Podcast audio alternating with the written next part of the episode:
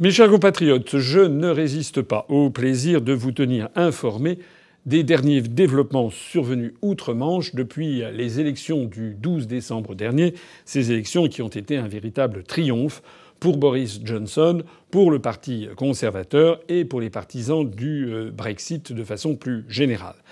Qu'est-ce qui s'est passé? Il s'est passé qu'on vient d'assister au discours de la reine. Le discours de la reine, prononcé par le monarque britannique, n'est pas évidemment rédigé par la reine.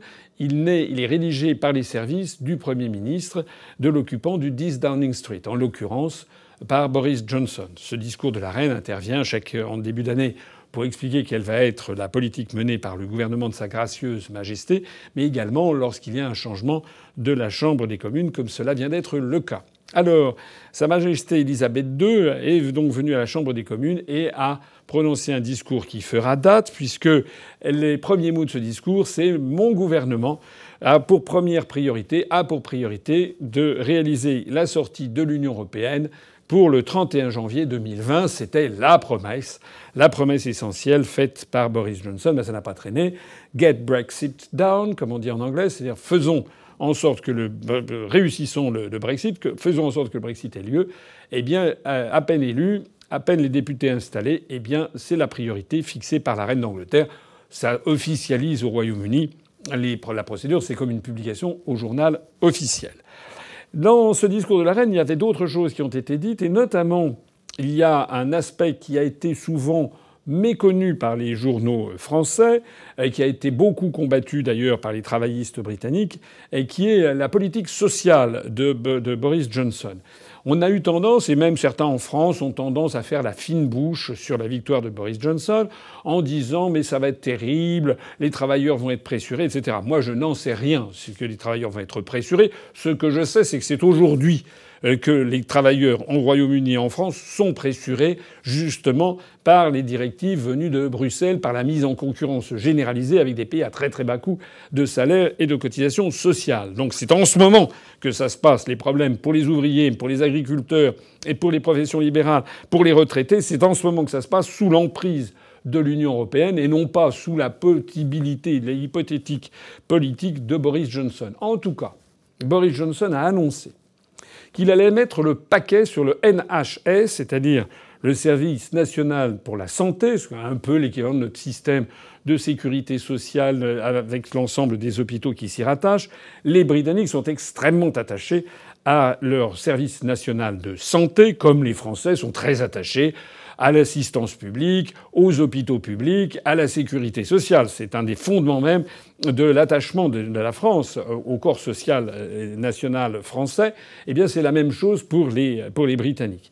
Alors, ce qu'a dit Boris Johnson, c'est que désormais il allait redonner beaucoup de crédit au NHS. Il a évoqué une montée en puissance il y aura jusqu'à 33,9 milliards de livres sterling, c'est-à-dire à peu près quelque chose comme 38 euh, milliards d'euros, 37 milliards d'euros par an en plus pour le NHS. Il vient d'ailleurs, et c'est assez notable, il vient ainsi contredire ou prendre une position diamétralement opposée à la politique qui avait été menée depuis neuf ans par ses prédécesseurs qu'ils fussent conservateurs ou travaillistes. Ainsi donc, Boris Johnson, le conservateur Boris Johnson, eh prend les toutes premières mesures qu'il annonce sont des mesures beaucoup plus sociales que celles prises notamment par les premiers ministres travaillistes dits de gauche qui l'avaient précédé. Avec ça, Boris Johnson a également annoncé qu'il allait réformer le système de les, lois sur l'immigration, puisqu'il a bien compris, Boris Johnson, que la question migratoire préoccupe les Britanniques comme les Français. Donc il a annoncé un système à la fois de plus grande fermeté vis-à-vis de l'immigration illégale, mais également favoriser de l'immigration uniquement les gens les plus diplômés venant de l'ensemble des pays du monde. Nous ne disons pas, nous, à l'UPR, que c'est ce que nous ferons, mais nous, nous, nous donnerons la parole aux Français, j'aurai l'occasion de revenir là-dessus prochainement, nous nous donnerons la parole aux Français pour savoir ce qu'ils veulent en matière migratoire. Mais ce que ça veut dire, c'est que Boris Johnson, à partir du moment où il sait qu'il va sortir de l'Union européenne, il sait aussi que le Royaume-Uni va être libre de décider enfin de sa politique migratoire comme de sa politique en matière d'investissements internationaux, comme de sa politique en matière de services publics, à commencer par le service de la santé. Ce discours a fini, euh, a, fini par convaincre une grande majorité des Britanniques de la justesse du choix qu'ils avaient fait. On n'entend plus pour l'instant les travaillistes qui sont au fond du trou. Alors, qu'est-ce qui s'est passé également? Boris Johnson a fait quelques annonces assez spectaculaires. Il a pris acte du fait que la BBC britannique avait continuellement pris position contre le Brexit alors que c'est un service public. C'est un équivalent des services, ce sont des médias euh, audiovisuels britanniques qui sont financés par le contribuable et qui ont pris ouvertement, même s'ils avaient été pas tendres contre euh, Jeremy Corbyn, ils avaient quand même pris ouvertement, ou à peu près ouvertement, position contre le Brexit. Donc Boris Johnson a dit qu'il allait nettoyer tout ça, faire le ménage, et qu'il fallait que les, médias publics représentent l'ensemble des opinions publiques et non pas seulement la, position de tel ou tel responsable qui a été nommé là par un gouvernement antérieur. Donc il va faire le ménage en la matière et notamment peut-être remettre en cause certaines subventions aux médias publics. Autre chose, prenant à contre-pied toute l'oligarchie, Boris Johnson a dit qu'il n'irait pas et aucun de ses ministres ne se rendront à Davos. Vous avez cette espèce de grand-messe. Davos est une station climatique de montagne suisse, dans le, canton des Grisons, qui est devenu au fil des années, depuis maintenant une 25 ou 30 ans, est devenu un des grands rendez-vous planétaires où se rencontrent les chefs d'État, de gouvernement, les grands chefs d'entreprise du monde entier, tout le monde communiant ainsi dans la divinité mondialisation, et l'on y voit des présidents de la République ou des têtes couronnées euh, qui euh, voisinent avec des chefs d'entreprise ou des, euh, des ou des, des, leaders de start-up. Tout ceci pour œuvrer dans le sens de la libéralisation toujours plus des échanges et dans la mondialisation. Eh bien, Boris Johnson a dit qu'il avait mieux à faire que d'aller boire du champagne avec les milliardaires de Davos. Alors sans doute, sans doute certains trouveront cela populiste et démagogique, mais néanmoins, néanmoins, ça plaît au peuple britannique qui a le sentiment qu'il voit arriver maintenant comme Premier ministre un Premier ministre qui est leur défenseur, le défenseur ben, des classes moyennes et des classes populaires de la population britannique, le défenseur de ceux qui ne veulent pas perdre leur emploi, qui veulent en retrouver, quoique le taux de chômage est faible maintenant au Royaume-Uni, le défenseur de tous ceux qui veulent tout simplement que le Premier ministre britannique défende les intérêts des Britanniques. Enfin, au moment même où je parle, 20 décembre 2019 au soir, eh bien on a appris que dans le courant de la journée, un premier vote avait été obtenu par Boris Johnson à la Chambre des communes justement sur l'accord qu'il a négocié avec l'Union européenne. Et c'est un vote euh, historique, mais un vote euh, très confortablement obtenu puisque Boris Johnson a obtenu 358 voix pour et 234 contre. Ça veut donc dire que le Brexit est désormais bien parti pour avoir lieu le 31 janvier prochain. Alors ça n'est qu'un premier vote, ça doit passer en seconde lecture à la Chambre des communes, il y a encore un certain nombre de procédures, et normalement tout ceci devrait être bouclé compte tenu des procédures, des secondes lectures, des va-et-vient entre les assemblées, ça devrait être terminé pour le 9 janvier. Mais selon toute probabilité désormais, sauf coup de théâtre, eh le Brexit aura lieu le 31 janvier 2020 comme promis. Une dernière chose.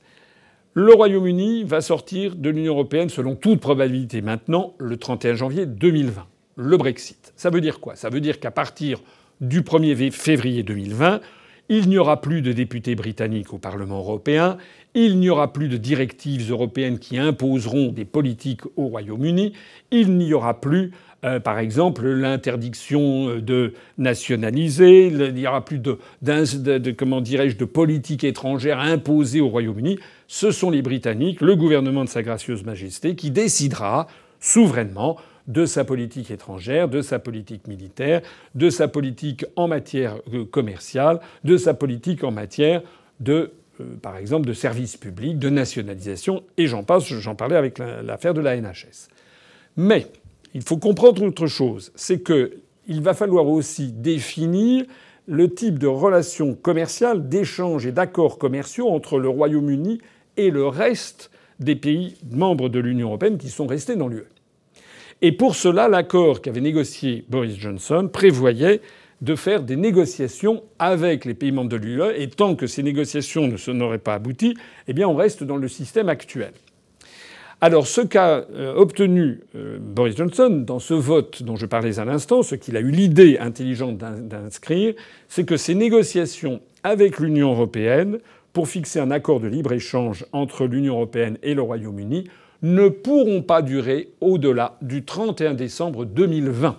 Ça veut donc dire qu'il se prémunit de cette façon contre toute tentative d'obstruction des européistes pour faire durer, durer, durer, durer, durer, comme il l'avait fait auparavant avec cette pauvre Madame Theresa May, pour faire durer des négociations qui finiraient par euh, se perdre dans les sables, et le Royaume-Uni resterait ainsi englué dans les traités de l'Union européenne pour ad vitam aeternam. Donc ce qu'a dit Boris Johnson, c'est soit le Royaume-Uni obtient avant le 31 décembre 2020 un accord de libre-échange avec les pays membres de l'Union européenne qui, le, qui, qui satisfasse le Royaume-Uni, soit il ne l'obtient pas, et à ce moment-là, eh bien, ça sera le hard Brexit, un Brexit sans accord, et ce sont les règles générales de l'Organisation mondiale du commerce qui s'appliqueront. Ça veut donc dire que en matière commerciale, et je dis bien seulement en matière commerciale, avec les pays membres de l'Union européenne, eh bien, il y aura euh, une date butoir qui sera le 31 décembre 2020.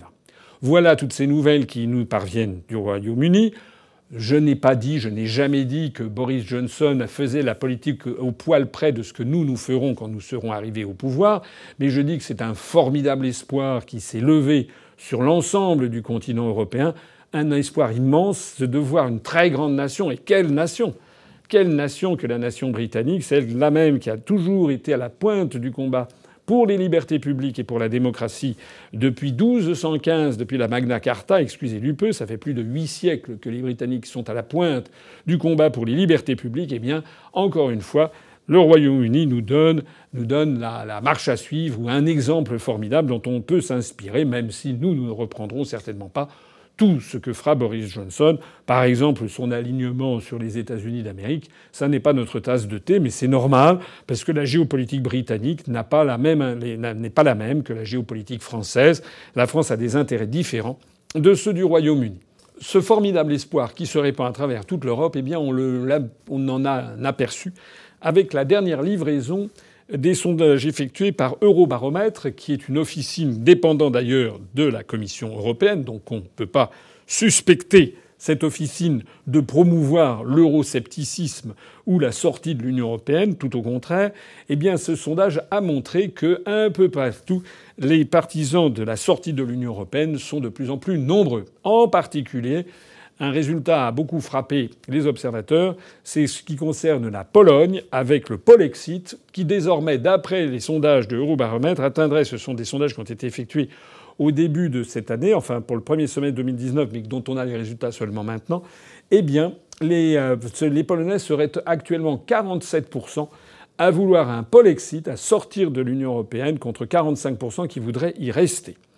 Notons d'ailleurs au passage que selon ce même sondage, il y aurait 42% des Britanniques qui voudraient sortir de l'Union européenne. On a vu par les, élections qui ont eu lieu le 12 décembre que ce n'est pas 42%, mais au minimum 52 à 53%, ce qui prouve que les sondages de Eurobaromètre sont biaisés, ce qui a d'ailleurs été démontré et démonté par un journal danois récemment. Je vous renvoie à notre site internet où j'ai publié un article sur la question. Ça veut donc dire qu'en réalité, si le sondage dit que 47% des, Polonais souhaitent sortir de l'Union européenne, c'est peut-être plus proche de 56 ou 57% des Polonais qui le souhaitent. Certains pourront s'en étonner en se disant mais la Pologne est la plus grande bénéficiaire des fonds versés par l'Union européenne. Et c'est exact. La Pologne est le plus grand bénéficiaire, 14 à 15 milliards d'euros par an qu'il touche de l'Union européenne c'est-à-dire en fait de l'Allemagne, de la France, du Royaume-Uni, etc., des pays contributeurs nets. Sauf que les Polonais sont un peuple très jaloux de son indépendance, de sa souveraineté nationale, et ceci depuis des siècles et des siècles. Les Polonais, c'est un isolat catholique au milieu de pays protestants et orthodoxes. Les Polonais ont été échaudés, c'est le moins que l'on puisse dire, par l'histoire, puisqu'à plusieurs reprises dans leur histoire, leur pays a disparu, partagé entre leurs deux gigantesques voisins, le monde germanique d'un côté et le monde russe de l'autre. Les Polonais ont appris à se méfier de l'extérieur et des puissances qui voulaient les bouffer.